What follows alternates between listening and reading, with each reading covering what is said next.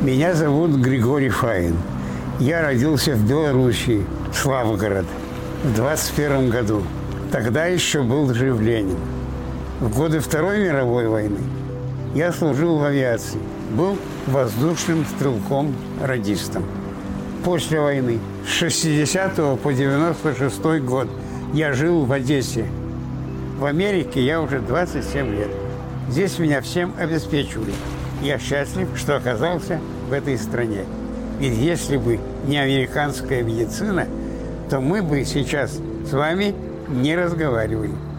В этом году, представьте себе, мне исполнилось 102 года.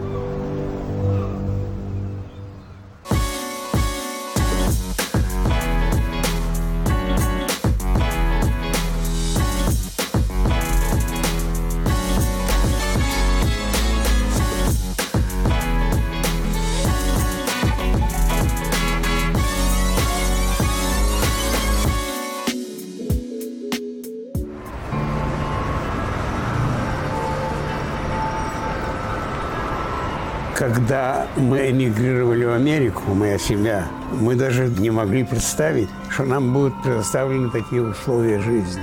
Америка приняла очень радушно, очень хорошо и сразу же обеспечила всем необходимым, бесплатно. Я очень доволен своим жильем, своей квартирой.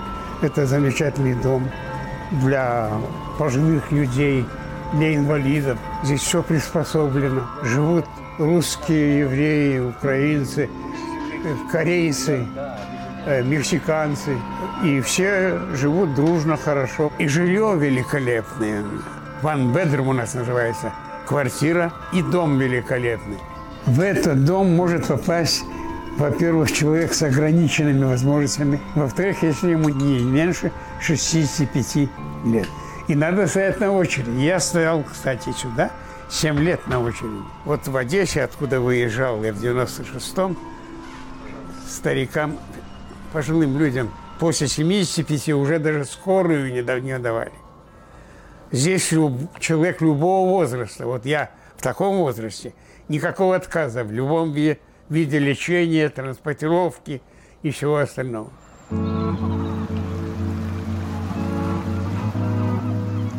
Это удивительный город. Мне он очень понравился.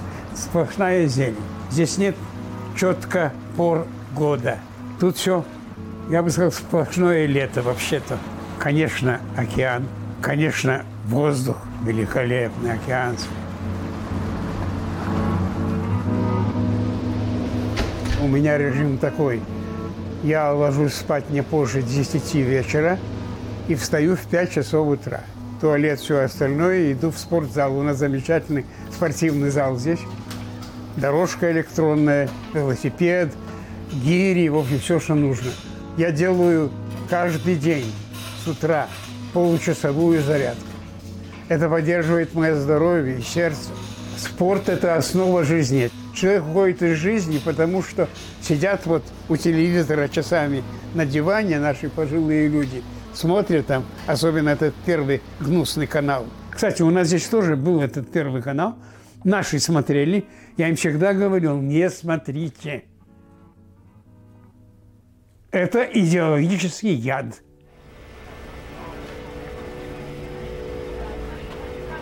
Я родился 18 апреля 21 года. Еще Ленин был жив, когда я родился. Отец у меня был сапожный закройщик – Жили не, богато, но сносно. Я окончил школу десятилетку, поступил без экзамена в Ленинградский госуниверситет и с первого же курса был призван в армию. Я попал в авиацию и сразу был направлен уже на фронт. Началась эта тяжелая, проклятая, называю, советско-финская война.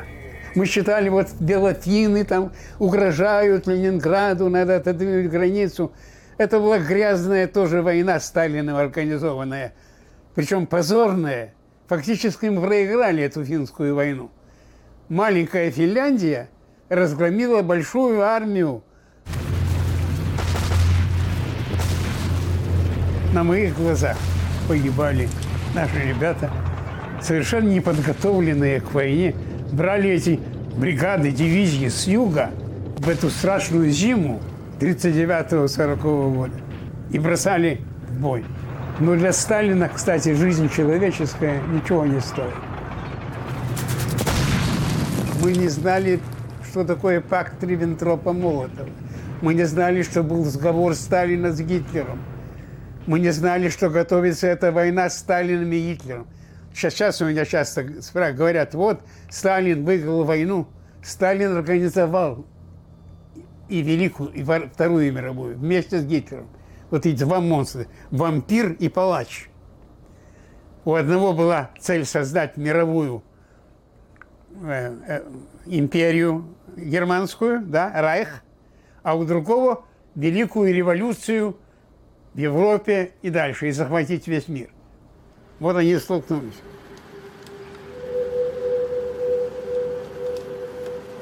Я прошел финскую, потом Великую Отечественную начал до конца. Из каждой сотни тех, кто родился в 20-м, 21-м, 22-м и воевал от начала до конца войны, выжило только трое из каждой сотни. Я не думал, что я выживу, никогда не думал, что я пройду эту войну и выживу. Особенно после первого года, когда было массовое поражение, когда страна потеряла весь кадровый состав армии. Страшно было. Кругом грохот, все горит, пламя. Не видишь, не слышишь ничего. И только думаешь, как бы попасть в цель, чтобы в тебя не попали. Я думаю, потому что я не, был не в пехоте, не в артиллерии, не в танке, в авиации. В авиации кто выжил, значит выжил. Массовым порядком не погибали сотнями тысячами, одиночки – Сбили самолет, сгорел. Сби, убили в хвосте сидящего стрелка, погиб. Не попали, выжил. Вот и все. Это единственная, видимо, какая-то счастливая звезда, что я в этой ситуации выжил.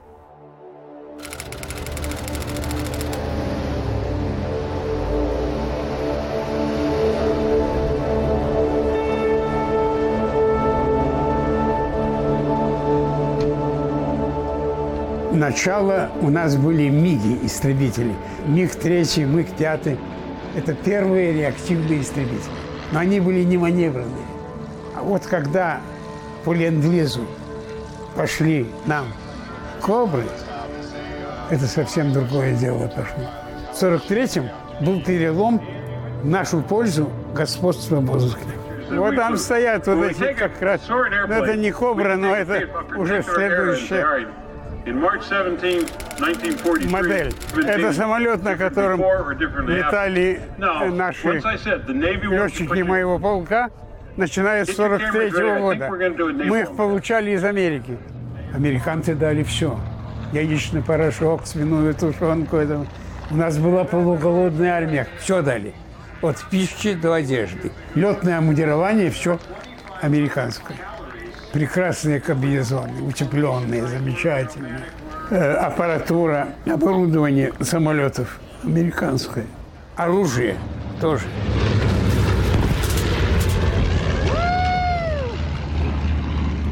Война – это мерзость, это противно человеческому естеству, сама война. Они говорят, можем повторить. Можем повторить – это гитлеровский фашистский лозунг. Что значит повторить? Эту войну, эту страшную войну, в которой мы потеряли 27 миллионов человеческих жизней. Какой ценой завоевали эту победу? Что значит повторить? Для чего повторить? Опять мировую, третью войну мировую вызвать? Чтобы новые десятки миллионов погибли? Во имя чего? В чьих интересах?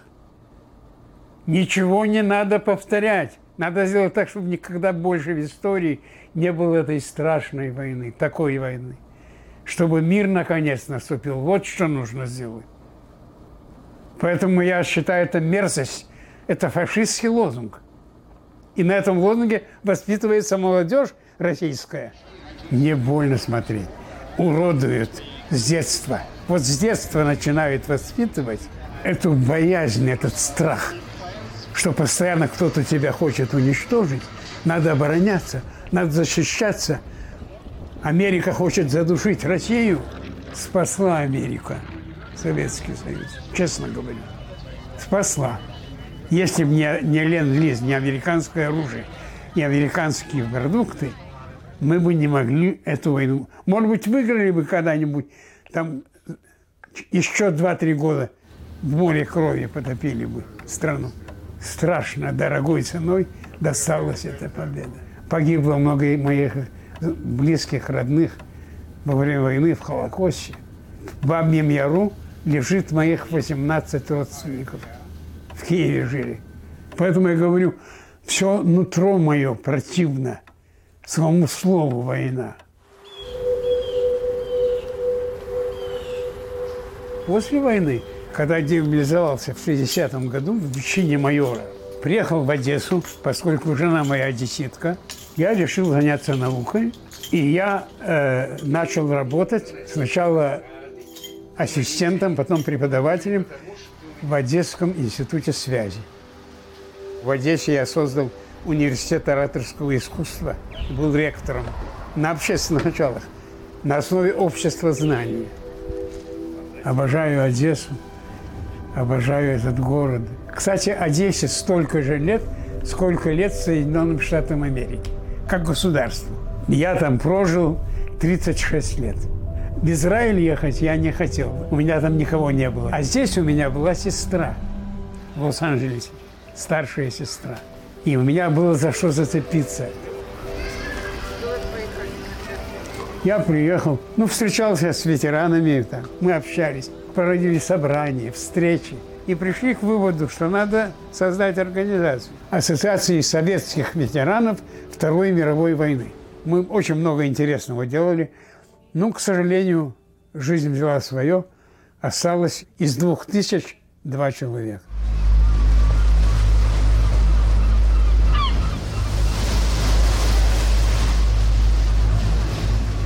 Я никогда не думал, что, окончив Вторую мировую, начнется новая война, на этот раз России против Украины. На фронте у нас были русские, белорусы, евреи, украинцы, грузины, армяне. Как единая семья, никто не считал, кто откуда. Как могло случиться, что он из ничего, вот этот из петербургской подворотни – хулигана такого, вытащили, поставили во главе такого государства. А потом вокруг него образовалась с помощью КГБ и так дальше, это вся эта банда, захватили власть. И Путин развязал новую войну. Но это идет к концу. И верю я в другую Россию.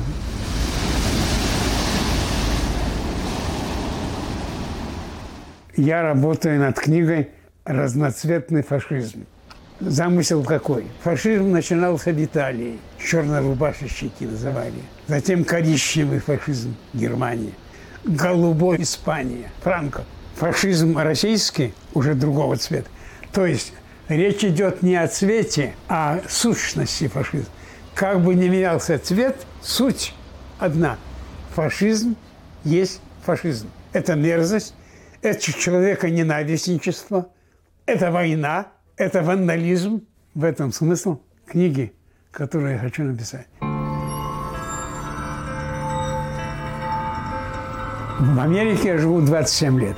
Первое, что мне бросилось в глаза, это приходишь в супермаркет, глаза распрягаются, все есть. У нас же пустые полки были там. Надо было что-то достать. Дали пособие, первое небольшое.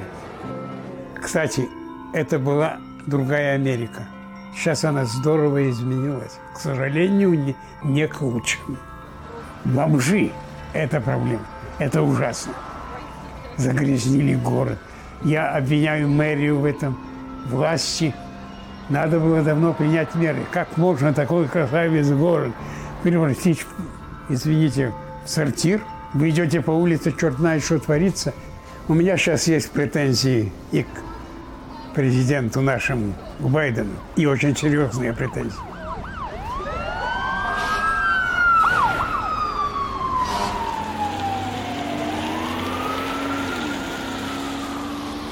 В Соединенных Штатах для пожилых людей созданы такие центры.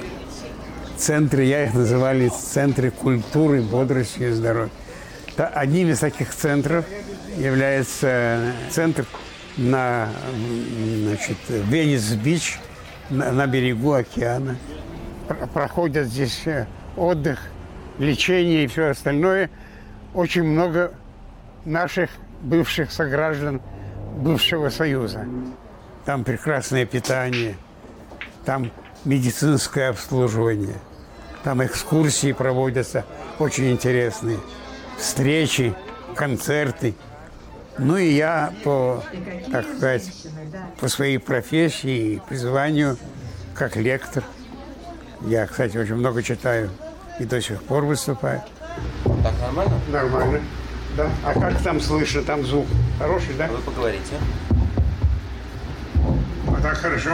Периодически, несмотря на, на преклонный возраст, приезжаю туда и читаю лекции. Почему происходят войны? Почему происходят катастрофы? Почему человека ненависть развивается? И все, почему? И вот задумываясь над этим, я и дошел до этого самого ума человеческого, заложенного с детства. Если это ум постоянной боязни, ум страха, то человек таким и вырастает. А страх – это великолепное средство управлять людьми. Все диктаторы всех времен и народов управляли с помощью лжи и страха. Величайшее счастье – общение – Понимаете, я себя чувствую человеком, особенно когда я на трибуне, я вижу перед собой людей, которые хотят меня слушать. Я занимаюсь тем, чтобы открывать глаза всем нашим соотечественникам. Вот и в книгах, и в лекциях, которые я читаю в разных аудиториях, я рассказываю, где есть истина. Путинизм – это что такое? Путинизм – это есть кремлевская, мафиозная, диктаторская власть, плюс дебилизация всей страны. Ведь все диктаторы, они трусы, как и такой Путин. Это ничтожество, мелкий трус. Он сейчас дрожит за свою жизнь. Ради своей жизни готов положить пол России. Закрыли рот людям, сажают, издеваются, объявляют иностранными агентами. Бежали оттуда цвет России, цвет интеллигенции бежал. Они сейчас во Франции, в Германии, в Италии, в Америке. Гитлеры приходят и уходят, как и Сталин, как и Путин. А народ-то остается. Они терпят сейчас, они молчат. Но я уверен, при первом крупном поражении, которое я ожидаю в ближайшие месяцы, вот этой мрази на фронте, в России начнется движение. Движение за свержение Путина и путинизма. Говорят, на Западе есть такие, говорят, нет, пора кончать, надо посадить за стол переговоров и прийти к миру. А к какому миру? Мы говорим так, уйдите, освободите всю территорию Украины, которую захватили, и Крым в том числе. И когда будем разговаривать?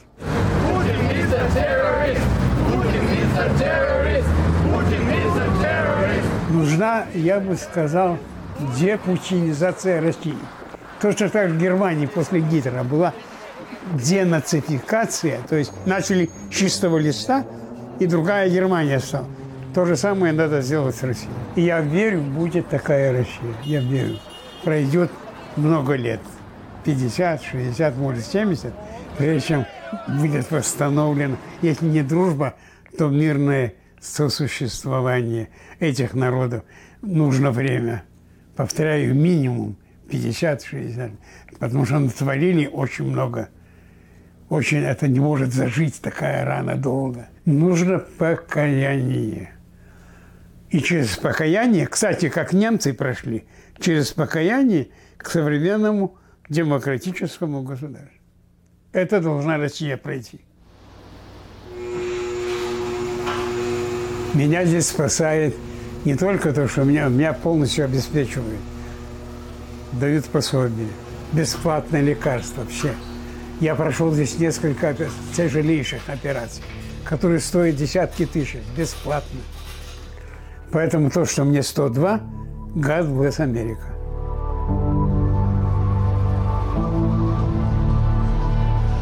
Мне нравятся американцы, сами, именно чисто американцы. Они простые, они доступные. Вам всегда говорят, вас не знает, вот молодежь даже встречается. Hello, how are you today? Он отвечает, I'm fine, thank you. А я отвечаю, I'm, I'm double fine. Почему double? I'm fine, еще фамилия fine. Конечно, мне нравится достаток, изобилие продуктов, товаров. Интернет сейчас любой, что хочешь, заказал, тебе домой принесли, все, что хочешь. Конечно, здесь надо трудиться. Молодым хорошо работать. Дорогое жилье, очень дорогое. Я плачу за эту квартиру 270, нет, 283 доллара. Представляете? А если бы у меня не было квартиры, надо было 2800 долларов. В общем, я считаю, что это мое большое счастье, что на склоне лет я живу в такой замечательной, чудесной стране, имя которой Соединенные Штаты Америки. Для того, чтобы долго жить, надо любить жизнь. Во-вторых, надо делать добро людям. Моя жизнь вся – это борьба со злом за утверждение добра. В-третьих, надо обязательно отбрасывать отрицательные эмоции.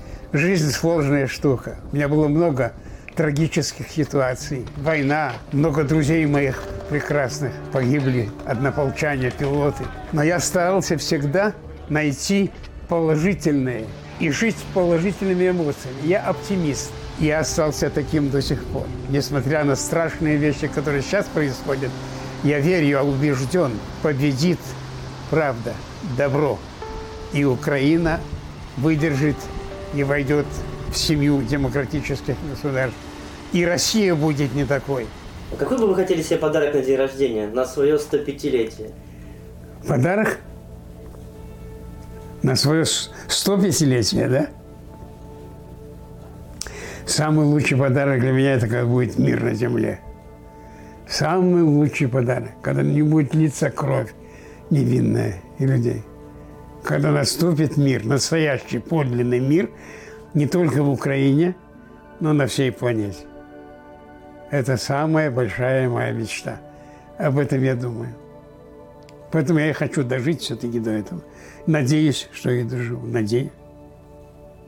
С помощью американской медицины.